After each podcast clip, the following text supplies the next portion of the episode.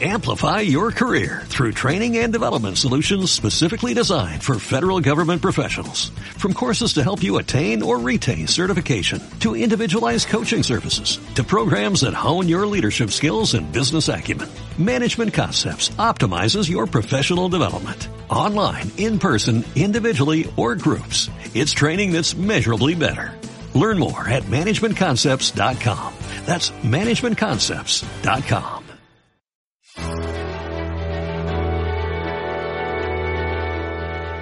Bienvenidos al podcast número 49, raya 1 de Crónicas Gumba.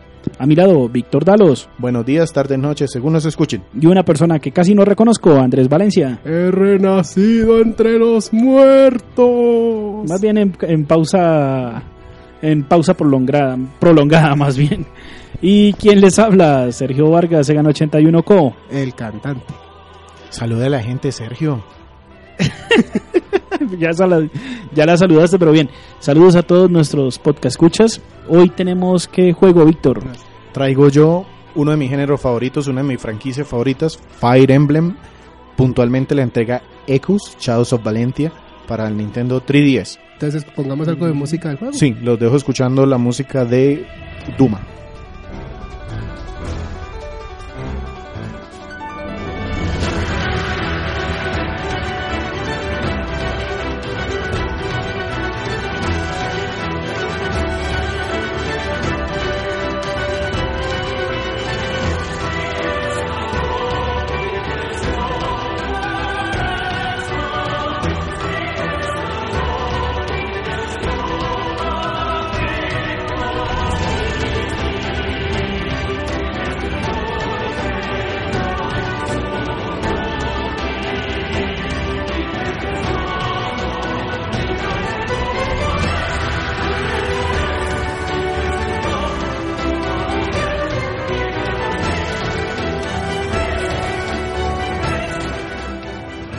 Cuéntanos, ¿de qué trata eh, Fire Emblem?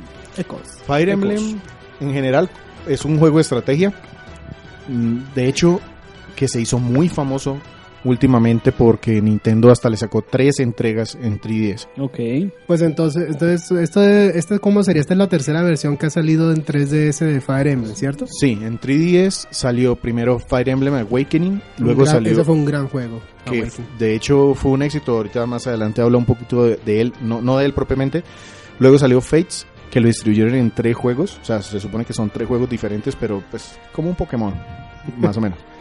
Y este es un juego que nadie esperaba y salió ya para el cierre de o para el lanzamiento del Nintendo 2DS XL, New Nintendo. Como dicen, o 3DS sea, XL. Nintendo dijo cerremos con broche de oro el ciclo de vida de 3DS porque ahora nuestras mentes y nuestros... Todavía no lo han cerrado, pero sí. Pero ahora están nuestras mentes y nuestros cuerpos y almas dedicados al Switch. Sí, les voy a comentar un poquito temas particulares del juego antes de empezar a hablar de la historia y eso como para ponernos en contexto. Adelante. Este juego en particular tiene una característica y es que es un remake, es una reimaginación de un juego de 1992 que era Fire Emblem Gaiden, que salió en NES, la Famicom. Una vez De hecho no en NES, salió en Famicom, Famicom. no llegó a América. Alguna vez leí que ese era como el capítulo negro de la saga Ajá. Fire Emblem, en la oveja negra. Como un spin-off, lo tratan muchos. Mm. Ese juego lo desarrolló eh, Intelligent System. De hecho, toda la serie de Fire Emblem es desarrollado por Intelligent System. O sea, Awakening y todos sus capítulos Todos, Todos, previos todos. desarrollados por él. Esta compañía, bueno, voy a seguir las indicaciones de César, entonces les voy a contar un poquito de la compañía, pero ustedes saben que yo soy un poquito diferente. Entonces de la compañía les cuento un poquitico. César, estás con nosotros en España. en español. Intelligent System es una compañía japonesa sí. que empezó haciendo trabajo a destajo para las compañías de software que se lo O pidieron. sea, que era una empresa metida en el sótano de las Más grandes o menos. compañías. Eran a la empresa que encargaban de hacer el debug. Cuando Cuando Sergio había- me dirá qué tan eh, agradable es hacer eso. Uy, la verdad es el es, Llegamos a es- nuestro rincón informático. ¿Qué es un debug? la verdad es la parte del, del proceso en la programación en la cual ya se tiene una primera versión, pero hay que corregir errores de programación. Entonces tiene que usted ir a mirar si el que hizo el código lo hizo bien y cambiar las cosas. Es, yo creo que de lo más tedioso de la programación o de lo menos glamuroso, Es por la- decirlo de yo manera. digo que es lo menos glamuroso porque eh, son las personas que normalmente son las que elevan la calidad del juego porque Ujú. corrigen todas las fallas tanto de mecánicas como de, de, gra- de- Pero cero en el proceso pero creativo. cero en el proceso Entonces, si creativo. eran los del sótano y Sergio se ganó una manzanita por su breve ilustración. A estos señores incluso Nintendo les dio el trabajo de hacer ports. Yo no sé si ustedes se acuerdan que Famicom alcanzó a tener un sistema de discos Sí, claro. Para poder lanzar disc juegos después en cartucho en América y en otros lados. Entonces Intelligent Systems hacía el trabajo de portear esas cosas del disc a a cartucho. cartuchos para el NES. Y después de eso, Nintendo se dio cuenta que era una buena compañía, que pues le parecía interesante lo o que sea hacía. que les dieron un cubículo del tercer piso del edificio. Eh, exacto, Más ya o lo subieron menos. de piso y les permitieron desarrollar un par de franquicias. Empezaron con Fire Emblem y una que se llama Famicom Wars, que después a- a- avanzó a Advance Wars. Y de hecho después empezaron a trabajar en WarioWare, en algunos Ujú. juegos de Paper Mario, cosas así. O sea, es una compañía que ya es reconocida dentro de la, dentro de la industria. Ok. Hasta ahí termina mi tema de la compañía. Sergio, eh, César me regañaría porque faltan fechas, faltan cosas, no sé qué. No, en este momento se acaba la retrospectiva, o sea que... turr, turr, turr, No, porque es que yo tengo y les quiero traer un pedacito Ah, que es lo que me gusta. y es eh, un par de entrevistas que dieron tres de los más importantes desarrolladores del juego.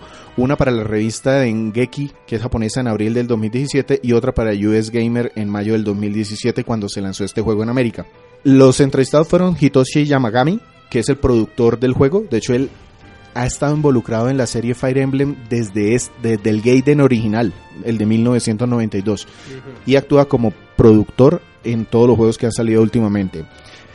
El otro que estaba ahí en la entrevista era Kenta Nakachita. Él es director por parte de Nintendo. Ah, perdón, este señor Yamagami es de Nintendo. Sí.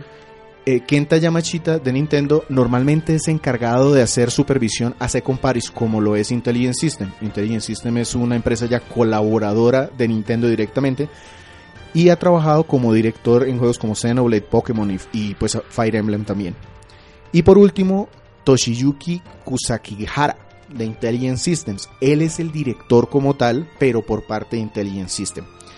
¿Y por qué me pareció interesante hablar un poquito de estas dos entrevistas? No las voy a nombrar así tal cual, Sencillamente- nombres memorables. sencillamente porque eh, saqué muchos puntos que me parecieron súper interesantes de cuando ellos hablaron. Por ejemplo, eh, ha- hablábamos de Awakening, que fue el primer juego de Nintendo 3DS. Ellos empezaron la entrevista diciendo que Awakening fue para Intelligent System su última posibilidad de un Fire Emblem en ese momento. ¿Qué ha pasado con Fire Emblem? Es un juego de estrategia muy bueno, muy pulido, muy bien diseñado, pero que no tenía el nivel de ventas como si tenía la aclamación en notas y en la prensa. Entonces Nintendo le dijo, mire, sí, su juego Es muy, muy bueno, bueno. como usted quiera, pero no nos da para mantener la franquicia.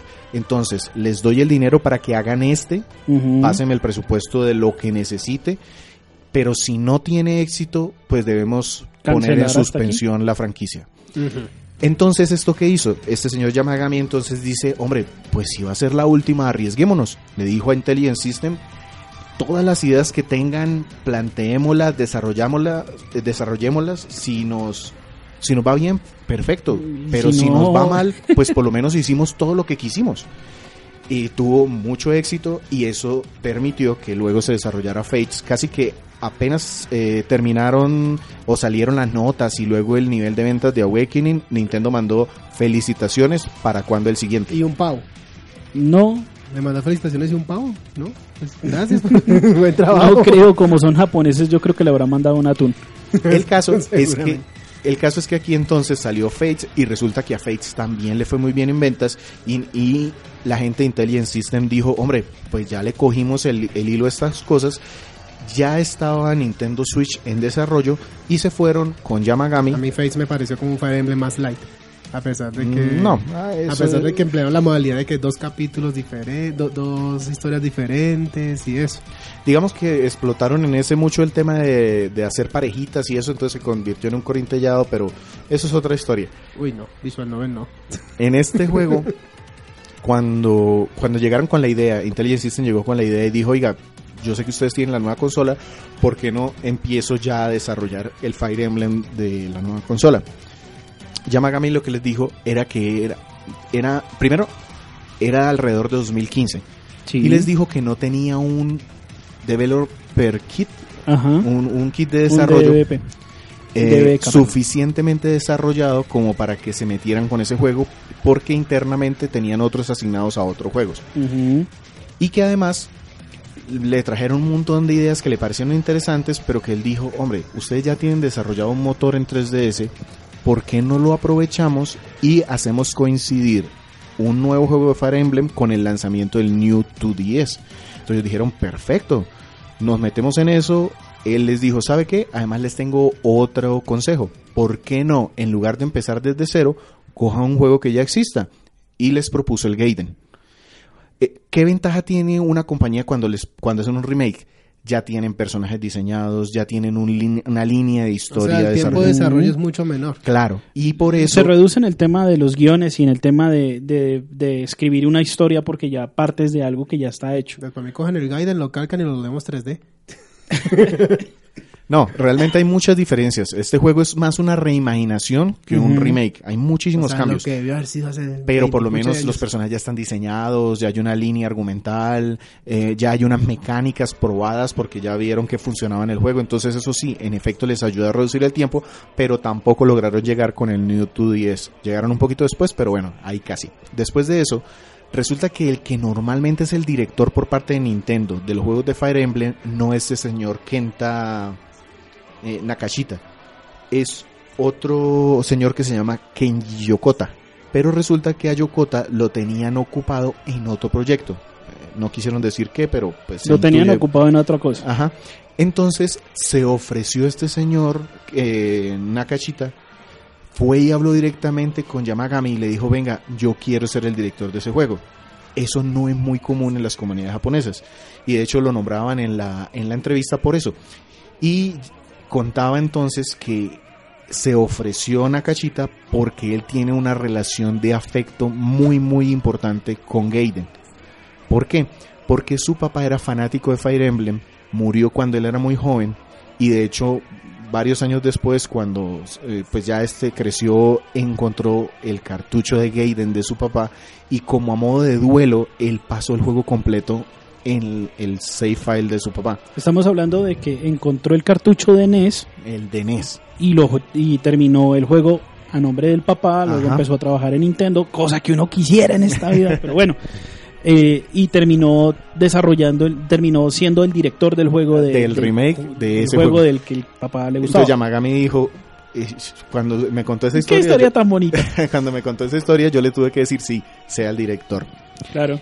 Y pues ya después de eso, ya en la- para terminar con el tema de la entrevista, solamente resaltar un puntico, ya aquí se habló del señor de Intelligence System, es Kusaki Hara, en donde dice que un cambio importante y por lo que les permitieron hacer este nuevo juego es porque consideran que en los dos primeros juegos de Fire Emblem de 3DS un punto que, la, que a la gente le gustó mucho fue la forma de presentar la historia, que era algo que no habían podido hacer antes, pero que consideraron que se quedaron cortos. Y yo estoy completamente de acuerdo. Creo que con Sergio, cuando hicimos o cuando hablamos del juego de Fates, criticábamos eso, que había dos o tres videos súper largos, muy bien hechos, pero que el resto de la historia se quedaba como muy en el aire. Entonces, que una de las exigencias que les pusieron en Intelligent System fue desarrollen la historia y los personajes de manera que sirva para futuras entregas. ¿Qué hicieron entonces? Reescribieron el guion, reescribieron los diálogos, la personalidad de, las, de los protagonistas y tanto que contrataron a una empresa, a una, de pronto Andrés sabe un poquito, Canta Animation, Cara. Cara Estudio, Animation. Estudio Cara se llama. Sí, ellos son reconocidos más que todo porque ellos fueron los encargados de la producción de las últimas películas de Evangelion, el Rebuild, donde son Mm. esas películas que hacen un, toda una, una historia, cogen la historia principal y luego la, la vuelven una historia completamente nueva, o sea, algo completamente diferente del manga y de la serie, que, y han sido producciones muy buenas, la calidad de la animación es excelente. También ellos también colaboraron en una de las películas del estudio Ghibli, la de Ponyo, ¿Ustedes la han escuchado? Uy, sí, claro, la, la niña pescado. Exactamente, la niña pescado. Sí, ellos son, ellos son un estudio que han hecho, no son muy conocidos, pero hacen un buen trabajo. Entonces, digamos que ese fue el énfasis y creo que es uno de los puntos que se nota en el juego. Ya, con eso termino los temas como las particulares del juego. Me demoré un montón, ustedes me perdonarán, No, pero ya- me pareció no, interesante. tu, tu, tu representación de César quedó excelente, entonces vuelve a modo Víctor. Listo. Entonces, en el modo Víctor, les hablo de La historia de Fire la Emblem historia de Fire Emblem Echoes. Echoes. Mm, como les digo, esto era un es un remaster, una reimaginación, entonces la historia en general es la misma del Gaiden, pero tiene sus licencias. Se supone que hay Valentia es un continente, Sí. el continente está al borde de la guerra entre los dos reinos más grandes de ese continente, eh, Regalien y Sofía. La primera sigue las enseñanzas del dios Duma y eso hace que sus ciudadanos sean muy pragmáticos, muy prácticos. Es una sociedad militar en donde las clases se respetan con muchísimo, con muchi- son muy Hay, estrictos. hay jerarquías. hay jerarquías y eso hace que también sean un reino expansionista. Ok. De la tierra de los ingenieros. Y los otros, Suena. Sofía, el reino de- lo- la- los ciudadanos del reino de Sofía siguen las enseñanzas de la diosa Mila, que se supone que es la de la compasión, la de ayudar al prójimo y no sé qué. hippies. Y el problema es eso, que Yo- yo- son muy Yo relajados. iba a decir que era estudiante de literatura inglesa, pero bueno, hippies también es bueno. Entonces resulta que sus seguidores son más bien complacientes, opulentos, corruptos, perezosos, ¿sí? Hedonistas, de mí. Exacto, son, son de ese estilo. La- los protagonistas del juego son Celica y Alm. Ellos crecen juntos en una villa pequeñita. Básicamente, cuando llegan a una determinada edad, después de ser muy amigos, la villa, es la villa es atacada por unos caballeros y los dos se separan para descubrir que cada uno tiene un pasado importante. O sea, tiene alguna relación y por algún motivo tienen alguna importancia y deciden que van a acabar con la guerra. Van a impedir que se dé la guerra. O sea, es Corinto ya con redescubrimiento y guerra. No, es un. Pues sí. El caso es que cada uno sigue una línea diferente. Alm va por buscando atacar directamente al reino de Regalien y eh, Celica va por su lado con unos seguidores también y unos ayudantes buscando a través de las enseñanzas de la diosa Mila evitar la guerra. Ahí- hasta ahí lo dejo. Básicamente la historia es contada a través de muchísimas animaciones cortas. Este es un gran cambio con respecto a los juegos, A los anteriores. juegos anteriores. En lugar de tener dos o tres cinemáticas importantes, Ujú. aquí tienen muchas corticas, eso sí, de menor calidad también. Yo recuerdo la de Fire Emblem Fates. eh, hay un momento épico en donde estalla una espada y se ven luces y sombras. Esta no llega ni por asomo a la calidad de esa de esa de Fire Emblem Fates, pero lo compensa porque hay muchas, muy seguidas, muy cortas, eh, muy cortas pero también importantes para la historia. La historia es entretenida y hay muchas misiones que conectan la historia de todos los personajes, no solo de los protagonistas, sino también de los personajes secundarios. Entonces eso ayuda mucho porque tú los ves en todas las animaciones. Hay un cambio importante. Ya no hay un protagonista em, que trata de ser el avatar del jugador, sino que es Alm y Celica son protagonistas exter- externos. O sea, Corrin y Robin en los juegos anteriores, tú los creabas y podían ser hombre, Hombre, o mujer. mujer En este caso no. O sea, tú asumes el rol de estos personajes. En este caso no. Es la historia de ellos. Y por eso eso le da un poquito más fuerza a los protagonistas. Sí, son personajes más céntricos, hace que la historia no se coja tantos rumbos. Hasta ahí la historia. Entonces no quiero contar más porque tampoco es que sea una cosa totalmente novedosa. Recuerden que no es una historia de Algún día 1992. haremos una crónicas bomba de spoilers, pero este no es el caso. Este Entonces- no es el caso, exacto.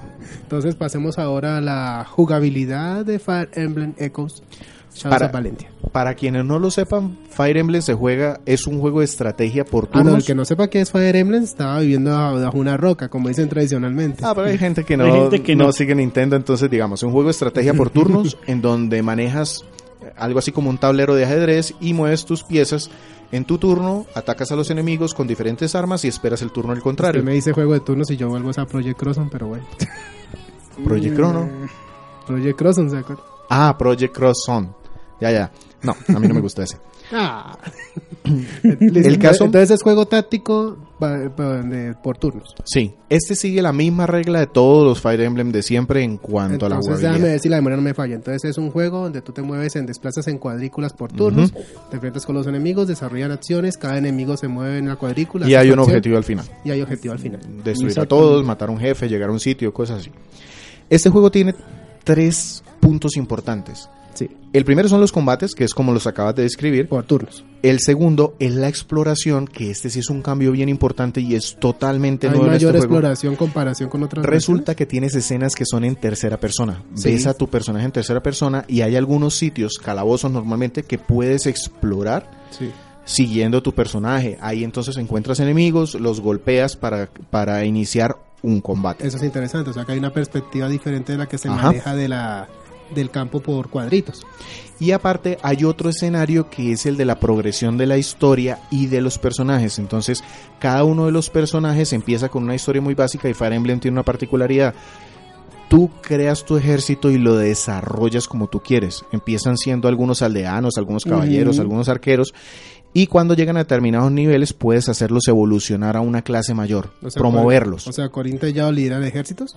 Sí. El caso es que en este juego esa parte de la historia y de la progresión gana un nivel especial porque la progresión se logra a través de ir a orarle a una diosa y esa tiene estatuas en todos lados. Entonces está un poquito ligado también la progresión a la historia y no me cobran a mí para hacer subir de nivel a un a una unidad. Sencillamente llego ahí, rezo y la puedo subir si la unidad tiene los requisitos. Esto es muy diferente a los juegos anteriores. Ahorita de pronto voy a hablarles eh, de estas tres instancias y mm, los invito a escuchar el podcast de Fire Emblem Fates. Ahí de pronto definimos o describimos un poco Un todo poco el sistema mejor, de sí. combate. Aquí me voy a poner o me voy a, enf- a enfocar un poquito en las diferencias de este juego con respecto a los Fire Emblem sagas clásicos. anteriores. Lo primero entonces, les Entonces, decía combates. a- antes y después. Los combates, primero vas a pasar la mayoría del tiempo en combates. Eso sí es igual en casi todos los juegos. Ah, o sea que no tengo que traer crispetas para ver la historia. No, para nada. Este no es un Uncharted ni un de las sofas. Ah, este con que sus latas Aquí el caso es que cuando están los combates tienen las vistas top down y cuando a- ejecutas un ataque te pasa una animación en tercera persona en donde tú ves cómo se desarrolla la- mí, el a mí intercambio me de gusta mucho ese detalle tan bonito de Es cómo, cómo tú vas a hacer el combate y enseguida pasas de la vista aérea e inmediatamente al combate en 3D. En este juego se nota que pulieron muchísimo ese cambio, esa transición. En Awakening los personajes ni siquiera tenían pies. No tenían, eran muñoncitos ahí. En el Face ya Y detallaron un poquito más los modelos. esas cosas. Mejoraron usando Paint. Y en este Ecos, las animaciones de los movimientos son buenísimas. Yo recuerdo que en Fates en muchos momentos yo adelantaba el combate. Aquí no me quedaba viéndolo. Porque tienen muchos detalles, está muy bien hecho. Luego, otra particularidad de este juego en los combates es que solo puedes equipar un ítem por unidad. En los juegos anteriores, tú les pones diferentes armas porque las armas se desgastan. En este juego no. El personaje puede equipar un arma No, y o sea, el o arma sea tiene que, o sea usos. que el herrero es excelente. es- son buenas armas. Sí, ¿Qué particular tiene estas armas? Que, primero, no se desgastan como les decía, pero aparte pueden desbloquear skills, habilidades para el personaje que las usa. Eso es nuevo. Masamune, Si tú utilizas un montón de veces una espada en particular, le va a liberar eh, movimientos especiales y skills al personaje que lo está utilizando. O sea que Sergio, imagínese, cogió un palo de madera y luego se convierte en una lanza con dos cuchillas Eh, en cada sí, extremo y sí, resulta que sí, la sí. cuchilla se mueve con mi silbido y esas cosas. El caso, eso pasa. Eso pasa en este juego. el caso es que yo les digo lo del arma, pero resulta que el juego tiene otra mecánica. Tú puedes equipar o un ítem, por ejemplo, para los magos es muy bueno, en lugar de equipar armas, equipar eh, algún anillo mágico, algún broche especial, porque eso les permite ganar habilidades pasivas que para la magia funcionan. Y resulta que la única forma de recuperar salud en este juego durante el combate es comiendo. Y el alimento gasta un slot que solo hay uno. Entonces tú decides o usas arma o llevas elementos de curación. Entonces eso afecta mucho la No, que- estrategia. es que guerras- pero es esto, que- cambia, esto cambia bastante con No, respecto. es que en porque las, este guerras no hay break, en las guerras no hay break de almuerzo, entonces uno cómo hace. Pues se come la, come la zanahoria manzana rápido y listo. Sí, o le, o le empaca un, o le empaca a la espada, le pones un sándwich ahí en el, en el mango. Entonces, Sí, No se puede. Otro cambio es con respecto a la magia. La magia en los juegos anteriores era por medio de libros, que los libros también desgastaban Sí. su uso. Aquí no. Aquí el mago, a medida que sube de nivel y gana atributos, aprende hechizos. Pero el problema es que para lanzar los hechizos necesita sacrificar puntos de vida. Entre más poderoso sea el hechizo, más vida debes sacrificar. Entonces eso también te pone a pensar mucho a la hora de jugar porque si pones al mago en un lugar en donde quede vulnerable, puede lanzar un hechizo y derrotar una unidad, pero lo pueden contraatacar fácilmente. Y por eso es que los ítems para los magos ganan, eh, digamos que importancia, porque hay ítems que permiten recuperar vida, Ujú. hay ítems que permiten defender algunos ataques, entonces eso también le añade, le añade y cambia un poco la estrategia con respecto a los Fire Emblem anteriores. Bueno, no sé si me adelante, pero si hay algo que a mí me aburría de jugar los Fire Emblems, o uno de los últimos, era el tema de la muerte de los personajes. Yo no puedo con eso, yo me apego mucho a los personajes. entonces- Sigue, sigue igual, eso sí sigue igual. Los personajes se te pueden morir. Yo lo tenía más adelante, pero ya que preguntaste, lo pongo. Tú puedes elegir diferentes tipos de dificultad y diferentes modos de juego. Hay un modo casual en el cual tú puedes jugar y al final del combate las unidades que cayeron vuelven. Entonces realmente no los pierdes. Oh, Y aparte el juego tiene un modo o agrega, que también es nuevo, un, un ítem mágico que se llama Ton Mila, no sé qué, es un artefacto de la diosa que permite devolver turnos. Entonces, si tú te dices, oh, me equivoqué en este turno, entonces tú puedes gastar unas gemas en esa, en esa cosa y te devuelven los turnos que tú tengas. No es infinito, tienes que recolectarlo, buscar los Gemas para las poder- gemas para poder hacerlo, pero eso también es una herramienta súper buena, sobre todo en los últimos niveles que son difíciles. Entonces, en lugar de repetir todo el capítulo, que puede, o algunos pueden llegar a ser eternos, pues te devuelves dos, tres turnos y Sí, repites las sí, sí, acciones que tomas. En, en el Awakenings me pasaba muchísimo que fácilmente un solo escenario y morían, son fácilmente una hora, hora y media. y morían. Y se muere. Y ya, chao. Y chao. No, No, eso es no, no hay forma. Eso, eso es para que después uno termine de jugar y se va a tomar un whisky De hecho, esas se les duelo a los personajes. son de las ideas de Intelligence System que les mencionaba al principio que no pudieron implementar en los juegos anteriores y los pusieron acá. Pero a mí sí me cuesta muy, muy duro esa mecánica, pero... super- Otro- pero curiosamente es de los atractivos de la Ujú. saga. Ujú. Otro cambio importante es que yo no sé si ustedes recuerdan, en todos los Fire Emblem hay un tema que se llama triángulo de armas. Sí. Y es que las espadas son efectivas contra las hachas, las hachas contra las lanzas y las lanzas contra las espadas. Y así pasa con los ítems mágicos, todo esto. Piedra, papel, tijera, bitch. En este Sí. juego eso lo quitan. Oh, Quitaron piedra, papel, tijera. No hay. En lugar de eso, lo que hay es el tema de los skills de los personajes. Entonces, por ejemplo, un arquero ya no empieza siendo efectivo o mortal contra los pegasos, por ejemplo, que es algo que pasaba en ese triángulo de armas. Pero la mayoría de arcos, una de las primeras habilidades que desbloquean es hacer al arquero efectivo contra los pegasos, pero tiene que desbloquear la habilidad. ¿sí? Entonces todo eso funciona así. Por ejemplo, hay espadas que se hacen muy efectivas contra los que van en armadura, otros que se hacen muy efectivas contra los que van, los que son mágicos. O sea, eh, voy aprendiendo y luego digo, ¡ya puedo combatir! Exacto. Y eso es un cambio bien importante en la jugabilidad aquí. Ok. Otro tema importante y, y algo que yo agradezco en este juego, resulta que cuando uno juega Fire Emblem va reclutando gente. Pero uno le coge cariño a un grupo. Sí. O sea, hay 6, 7, porque no pueden pelear 30 en el mismo combate. Normalmente nos mandan en grupitos más pequeños. Entonces tú terminas poniendo casi siempre a los mismos. En este juego, la historia de Alm y la de Celica se desarrollan en paralelo. Entonces tú tienes dos equipos y con eso logras conocer mucho más gente, porque juegas con unos, son efectivos y luego te llevas a los otros que también son efectivos en su grupo y les das todo el, la atención.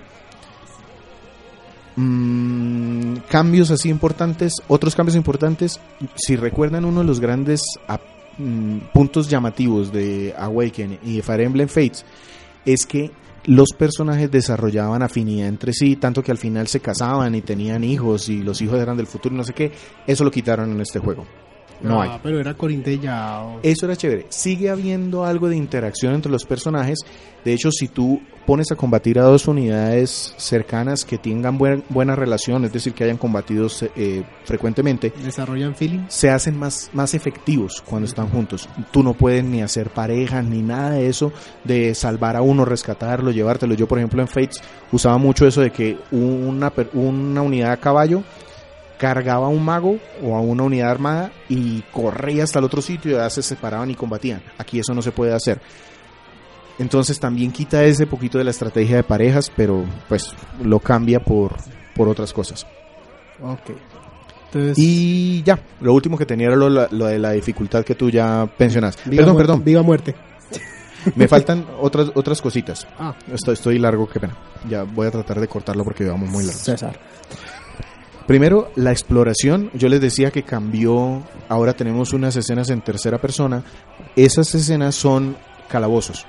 Y eso es un cambio importante acá. Porque los calabozos te permiten explorar y normalmente se salen enemigos. Sí. Hay respawn de enemigos. Y eso se puede usar para.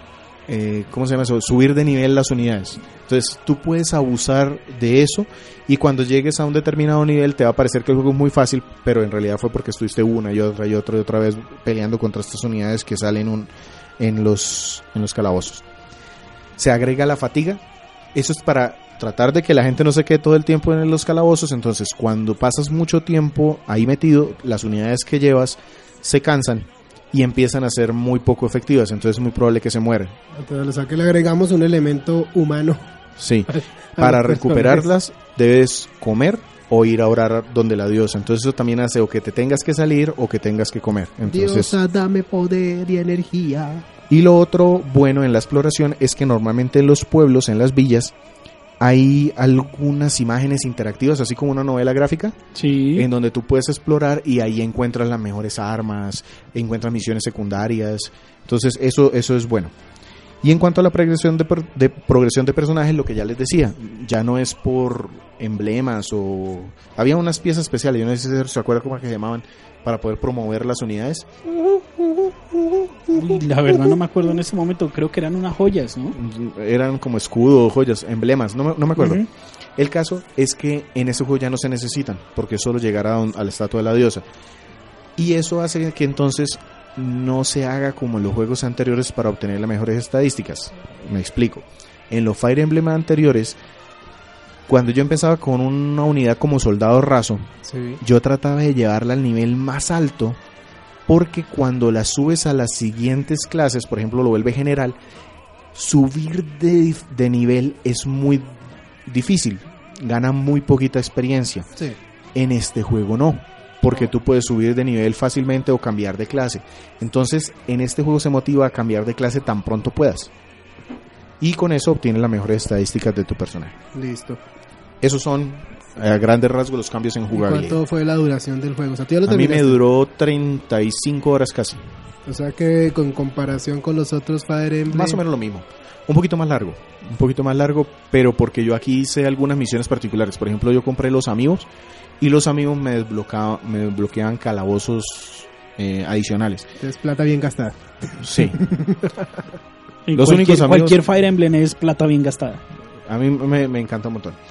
Listo, entonces hablemos ahora de los aspectos técnicos de Fire Emblem Echoes. O sea, aquí esta es la tercera versión, o sea que imagino que Intelligent Systems debió tener tiempo para decir, sí, vamos a hacer mejoras. Sí, y eso se nota. Voy a tratar de ser cortico en esto porque me demoré mucho en la jugabilidad y en el tema de O la que historia. Aquí tengo telaraña. En el tema de lo como dice Andrés, sí, se nota que es una mejora. Usan el mismo, la misma base, el mismo motor. Es una mejora visual. Sí, Hay mucho más porque vi detalles. Fire Emblem Awakening, bonito. Vimos los cortos de Fire Emblem Fates y uno dice, wow. Y cuando vimos Ecos, a, Sí. la, a la atmósfera. Y aparte, lo que les decía de esta cara animation, El estudio cara. el estudio cara, perdón, eh, interviene mucho más. Entonces es más entretenido ver la historia porque hay muchas animaciones corticas. Hay más interacción con los Eso personajes. siempre es bonito cuando un RPG incorpora más ese tipo de cosas. Y cuando- Exacto. Se- como que se aumentó ese puntico del RPG de la historia, que Mm. antes de pronto era un poquito menos importante, Em, y ya pues se redujo en mi, en mi opinión un poquito el de lo táctico, que eso fue lo único que me No, y sobre todo yo pienso que desde la perspectiva de un jugador, eh, a veces de pronto uno se aburre tanto de estar moviéndose en los dungeons y en los, y en los terrenos. Entonces ver esos cutscenes debe ser una forma de que el Exacto, jugador se refresca. relaje. Refresca. Y se refresca y dice, listo, uy, estuvo bonito, vamos a continuar con la aventura porque está chévere. De hecho, para mí, para quienes escucharon el podcast de Shin Megami Tensei 4, estas partes de exploración que les digo de los calabozos están al nivel de las de Shin Megami Tensei 4 que a mí ya me parecían impresionantes para el 3DS. Y en cuanto al sonido, la banda sonora es de muy buen nivel, es excelente. Y las dos historias tienen sus tonadas características. ¿Y Entonces, hay japo canciones o...? no. Lo cual agradezco, porque es medieval. No, aquí eh, siempre la saga ha sido más eh, instrumental. Más sobrio. Banda Sí. sonora ambiental completamente. Exacto, está muy bien. No, es no tanto ambiental, es más bien, eh, es más bien instrumental. sobria, más marcial. Entonces hay, hay muchas tonadas que van muy bien con los momentos más tensos. Hay unos combates que son delicados y te ponen la música. ¿Hay Rodcito o es también todo um, no, es más música bien música medieval, Eh, algo así. Sí, me- medio tirando a épica. Y, lo, y la única saga que yo recuerdo que tiene como algo de, de música así como tal fue la última, Fates. El Fates, que medio tenían un par de Tenía canciones. una ídola ahí. Un punto adicional que le pone enteros a este juego es que casi todas las conversaciones entre personajes están dobladas. En el Fire Emblem anterior, no. Era la primera frasecita como, ajá, brother, no sé qué. Aquí no. Todo está- Completica las conversaciones están dobladas al inglés. ¿Que ¿Todo es inglés o tenemos...? Todo es inglés. Ah, qué lástima. Sí, Gome- sí. Gomenazai, perro. No, no hay, no hay nada más decepcionante que ver un anime en inglés. No, a mí me gustó. El caso es que eh, Ah, le- vaya, a ver, vaya a ver Robotech, ya. tiene, tiene buen nivel. eh, son creíbles las dos en general. Hay unas que sí desentonan un montón, pero pues eso pasa en todos los casos de, de doblaje. Y todos los efectos especiales. Pero, la pero, pero te pareció que el doblaje quedó bien hecho Funcionó. porque hay Para momentos mí- que un personaje habla y yo prefiero presionar A y continúe. No, yo me quedo escuchándolas. De hecho, yo este juego lo jugaba, em, tenía que trabajar algo en mi casa, entonces me ponía a trabajar y, y las pe- pedazos de historia, pues no miraba las conversaciones porque son las caritas conversando. Yo me ponía los audífonos y sí Ujú. escuchaba toda la historia con lo que se iban hablando. Me pareció chévere. Ok. Y listo, ahí termino todo lo que tiene que ver con el- las- los El aspectos aspectos técnicos. Listo, entonces yo creo que hagamos una pequeña, un pequeño corto, pasamos a escuchar la música, Música de Mila. De Mila, de Fire Emblem Echoes, Shadows of Valentia. Y pasaremos a hablar de lo bueno, lo malo y lo feo.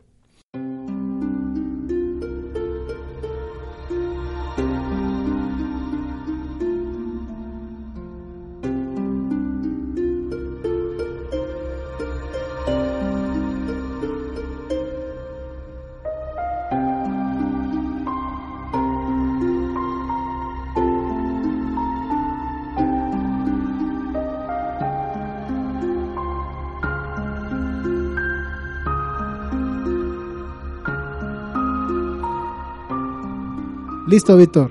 Fire Emblem Echoes Shadows of Valentia hasta ahora nos has mostrado que ha sido una tercera entrega muy con detalles muy buenos. Sí y no, y por eso Entonces este es el momento de lo bueno, lo malo y Exacto. lo feo. Por eso me gusta agregar esta parte porque digamos que puntualiza uno lo que a veces dentro de la retaíla de lo que habla queda como en el aire.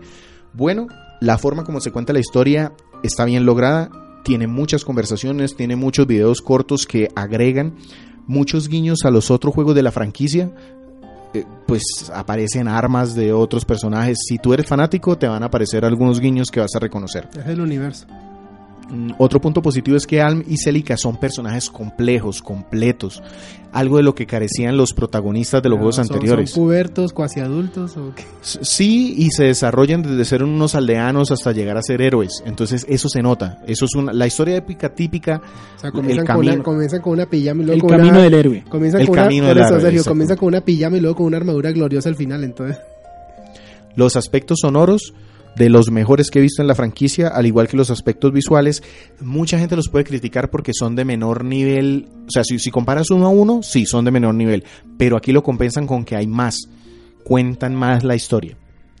Sí. Y al el tema de que al tener dos grupos en paralelo, desarrollas más personajes, que es algo que a mí me da duro en casi los otros juegos porque reclutas unidades que terminan metidas en el baúl y nunca las sacas. Pero sí, se- pero sí lo sentiste parte de la misma historia o fueron como dos historias en paralelo que en algún momento Son se dos llegan- historias en paralelo que se chocan en algunos se lugares. chocan en algunos lugares. Y al final sí eh, se Ya unifican. es, ya es inevitable. Inevitable. Listo, entonces eso es lo bueno de Fire Emblem Echoes. Sí. Entonces pasemos, Víctor, a lo malo. Y aquí es donde me pega también. Primero, resulta que a mí me gusta Fire Emblem por el tema estratégico. Sí. Y tiene unos pecados grosos en esa parte. ¿Capitales? Primero, los objetivos no varían mucho. Casi todos los objetivos de todos los malos es elimine a todos los enemigos, de todos los niveles. O sea que es algo monótono en ese Claro, sentido. pues, sí, porque en los otros tú tenías que escoltar a una unidad, que llegar a una zona, que resistir unos turnos, que proteger un determinado sector. Aquí no, aquí todos es lo mismo, casi todos. Hay algunos que varían, pero muy poquitos. Lo otro, eh, los mapas, resulta que como tú tienes esa mecánica de que vas al, al dungeon a explorar y atacas unidades y esas se respawnean, no sé cómo decirlo, pues, se regeneran puede llegar a ser monótono porque es que entonces peleas una y otra y otra y otra y otra vez en el mismo sitio. Y de hecho las unidades salen la misma cantidad de unidades en las mismas posiciones. Entonces se vuelve también cansón porque el objetivo es el mismo, los mapas no son tan interesantes y se repiten mucho. Entonces ese para mí son dos puntos que le pegan muy duro a la parte de... pero que al del final, desarrollo pero que al final se concentra en lo mismo, que hay monotonía en, en pa- en aspectos de la jugabilidad. O sea, ya sabes dónde está todo, el juego se vuelve casi memoria. No, no necesariamente porque entonces suben niveles, pero pues sigue siendo lo mismo, ves lo mismo, los personajes son iguales, entonces pues sí, O sea que factor de rejugabilidad. más bien poco. Una vez pases la historia, tiene poco. Que es algo que, por ejemplo, en el Fate yo sí me metí a buscar todas las misiones paralelas Es que el que Fate, el Fate tenía una, una ventaja y es que eran tres historias. Bueno, cuatro historias. Y, Y entonces, eh, y con diversos objetivos. con diversos objetivos y que uno buscaba la, el punto en donde se unían todas esas historias. Los y diferentes los mapas eran muy bien diseñados. Ajá. Aquí no lo sentí. Aquí sentí que se repitieron. Si bien el escenario sí tiene que mayor cobertura en los árboles, que zonas de veneno en algunas zonas, no son tan inteligentemente puestas como en el juego, en los juegos anteriores. Ok. Ok, entonces, ¿algo más en lo malo? Hay una cosita, pero que la voy a dejar precisamente para lo feo. Uy, no, esto va a ser terrible. Víctor, ¿qué tiene de feo Fire Emblem? Resulta que el juego se alarga porque me meten en una unidad que se llaman los Cantors. Los Cantors son una especie de magos que pueden invocar soldados. De la muerte. Son un dolor en donde más le duela a usted un dolor. Donde la garrapata. Porque entonces invocan e invocan e invocan e invocan.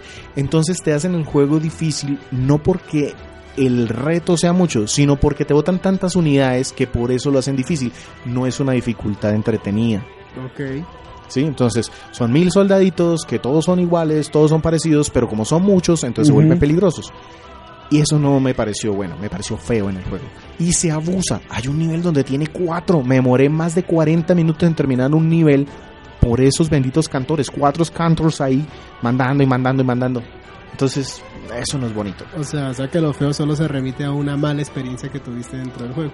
De la parte táctica, que de pronto me parece que no, no se pulió bien y le quita muchos puntos.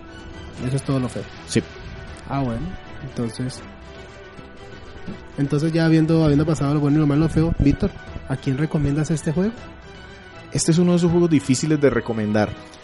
Porque a diferencia de los Fire Emblem anteriores, por ejemplo la de Awakening, si usted nunca ha jugado un Fire Emblem, vaya y pruébelo. Es un punto de entrada muy, muy, muy accesible. Este no. Este juego, primero, a los que son fanáticos de la serie, les va a gustar como a mí me gustó. Yo lo disfruté un montón, pero también le pude ver los pecados que tiene. Y si te gusta la estrategia, eres fanático de los juegos de estrategia, tampoco es que sea brillante en ese punto. No es el mejor Fire Emblem desde el punto de vista de estrategia. Entonces es difícil recomendarlo sin hacerlo malo. A todos los que les gusta Fire Emblem, vayan, pruébenlo, les va a gustar. A todos los demás, prueben otro y después Y vengan a ver este que es diferente. Sí. O sea, el primero que se necesita de conocer la, fra- la franquicia, no prueben este todavía. No lo recomendaría. ¿Tú cuál Porque cuando se devuelvan van a encontrar muchas, muchas cosas que van a entonces, extrañar. entonces, digamos, aprovechando este punto, desde tu, desde tu experiencia, ¿cuál sería para ti el Fire Emblem que una persona que no conozca la serie debería primero experimentar? O, El- o jugar. Yo, yo. O sea, en consenso en nivel general, por facilidad de conseguirlo, por todo lo que trató de hacer para llegar a la gente, el Awakening primero. Pero yo personalmente recomendaría el primero Game Boy Advance. Fire Emblem a secas, que así se llamó en América. Y para esta generación, para esta generación, sí, definitivamente el, el El Awakening. Awakening. Ah, bueno, listo. Entonces, ¿en la- ¿cuál es la calificación del juez Gumba? Tum, tum, tum. El juez Gumba dice, es que es difícil. Digamos que eh, yo lo pondría como alquilable en general por las fallas que le digo, pero también ustedes escucharon lo emocionado que yo estaba Sí, contando todo sí, el sí, tema sí, de la sí, historia. sí. O sea, es un buen juego, puede dar mucha curiosidad, pero no me atrevo a decirle que, es estoy- Es que me obligatorio. estoy sacudiendo las telarañas todavía, pero sí. tienen tienen que de pronto probar otros antes para cogerle el gusto y después venir a este y encontrarlo. Entonces yo lo pondría como un alquilable. Y en nota, aquí César me va a regañar otra vez, Tu porque es complicado, porque nosotros. normalmente él, él- él es eh, él es ingeniero, ¿no? También, ¿no? Él Entonces es- por eso, él, él es del reino de... Sí, sí. El tiene- reino radical. El reino radical, sí, la cuadrícula. Entonces, entonces para él tiene que ser exactamente que si yo dije alquilable, entonces el número tiene que estar por el Un alrededor de ahí un 6, seis, 7. siete. No, yo le doy un 8, porque es que los valores de producción son tan buenos que eso le sube, le sube muchos puntos. Pero eso no hace que sea un juego pues accesible o fácil de Bueno, llegar. pero es que tú le das el, el valor de alquilable porque no es algo que tú recomendarías de entrada. Exactamente. O sea, hay que, hay que tener en, en cuenta eso. Para ti sería un juego comprable, Para para, mí, Víctor Para mí es es, indispensable. indispensable en la, o sea, indispensable. Para Víctor estaba durmiendo haciendo fila una bolsa en sleeping bag en la salida, entonces... Pues cómprelo, amigos, por Dios. sí, exacto. bueno, entonces el juez Gumba dice que es un 8 alquilable. Eh, César, sí, César nos va a matar después cuando, cuando no esto. ahí. No le digan nada, es un secreto. Listo, entonces yo creo que hasta aquí llega nuestro, nuestro podcast sobre Fire Emblem Echo Shadows of Valentia. Entonces, ¿qué tenemos para nuestro próximo podcast? Para la parte 2 del podcast 49. El próximo podcast lo va a traer Sergio. Exactamente, voy a traer un juego muy conocido en la comunidad. Eh, es un juego que es muy famoso desde la, desde la generación anterior. O sea que el que no lo conoce, o vuelvo y, re- y reitero, ¿estaba dormido bajo una roca o estaba 10 años en coma? Sí, este sí. Eh, sí, es que este juego es- es. GTA V. GTA es Grand Theft Auto, Auto 5. Listo. Espérenos entonces en una semana. Muchas gracias por Tra- escucharnos. Traigan, traigan crispetas para escuchar la historia de Sergio. Este fue el podcast número 49, Raya Raya uno. 1. Conmigo estuvieron Andrés Valencia, Adiós y descansa. Sergio Vargas ¿Quién les habla? y no, quien les habla es Víctor Dalos. que también se despide. Adiós. Hasta luego. Les prometemos practicar la coreografía. Hasta luego.